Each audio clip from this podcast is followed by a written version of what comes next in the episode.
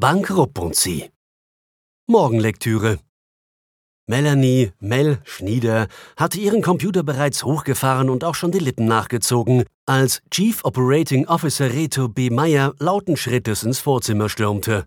Augenscheinlich aufgebracht öffnete er seinen Mund und schnappte nach Luft, ohne jedoch etwas von sich zu geben. Er erwiderte den herzlichen Morgengruß seiner Assistentin mit einem mäßig freundlichen Kopfnicken. Danach drehte er sich energisch ab und verschwand wieder in seinem Büro, um nach wenigen Minuten mit einem Bündel Papier in der Hand erneut im Sekretariat zu erscheinen, wo Mel Schnieder jetzt mit der Beantwortung einer privaten Mail beschäftigt war. Nachdem sie ihren Chef in den Augenwinkeln wahrgenommen hatte, schloss sie die Nachricht und verschob einen größeren Stapel Unterlagen und Prospekte geschäftigt von der linken auf die rechte Seite ihres Schreibtischs. Dann schaute sie mit gespielter Überraschung hoch zu Meier, der sich in der Zwischenzeit breitbeinig vor ihrem Schreibtisch postiert hatte.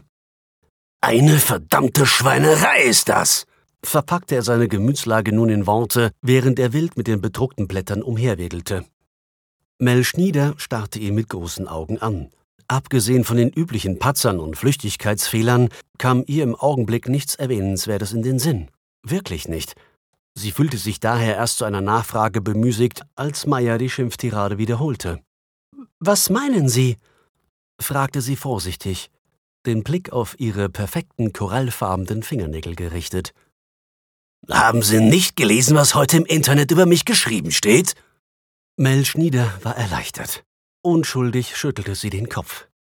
Ist ja normalerweise das Erste, womit sich die unteren Chargen in unserer Bank am Morgen beschäftigen sagte Meier mit gequältem Grinsen.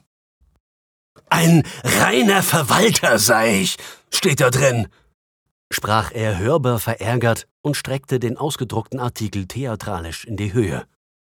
Ohne Durchsetzungsvermögen und Visionen! Mel Schnieder zuckte mit den Schultern.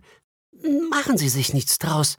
Dieses journalistische Geschreibsel nimmt doch ohnehin niemand ernst, sagte sie worauf Meyers kugelrunder, schon im Normalzustand meist hochroter Kopf noch ein Stück an Farbe gewann. Frau Schnieder! brüllte er. Hier geht es nicht um mich! Er verschränkte seine Arme und schüttelte heftig den Kopf, bevor er etwas leiser weitersprach. Was denken Sie auch? Mir geht es einzig und allein um den Ruf der Bank. Da Meier sie weiterhin anstierte, musste Mel Schnieder halt ein bisschen schwindeln. So was Freches! Sagte sie darauf, obschon Hinz und Kunz und alle anderen darüber Bescheid wussten, dass Chief Operating Officer Meyer noch nie etwas zum Fliegen gebracht hat, von Innovationen ganz zu schweigen. Doch Meyer ignorierte ihren Zuspruch und vertiefte sich wieder in die Lektüre, bei der er schon bald auf den Teil mit den Lesermeinungen stieß. Staumeier ist wahrlich kein Schlaumeier, zitierte er plötzlich halblaut einen der Kommentare. Von Anna Blume. Meyer sprach den Namen ein zweites und sogar ein drittes und viertes Mal aus. Dann schüttelte er einmal mehr verständnislos den Kopf. Er tippte auf einen seiner Kollegen aus der Geschäftsleitung, den er spontan und in Corporate einen wüsten Kraftausdruck widmete.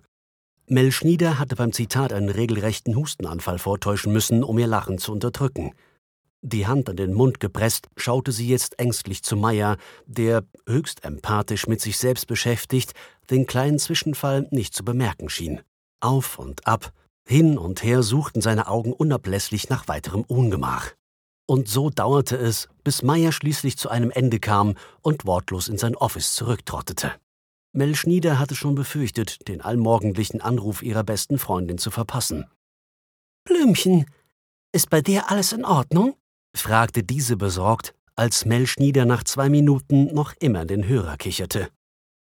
Text von Martin Taufer, gesprochen von Matthias Heil. Eine Zusammenarbeit des Onliners und der Speech Academy Schweiz.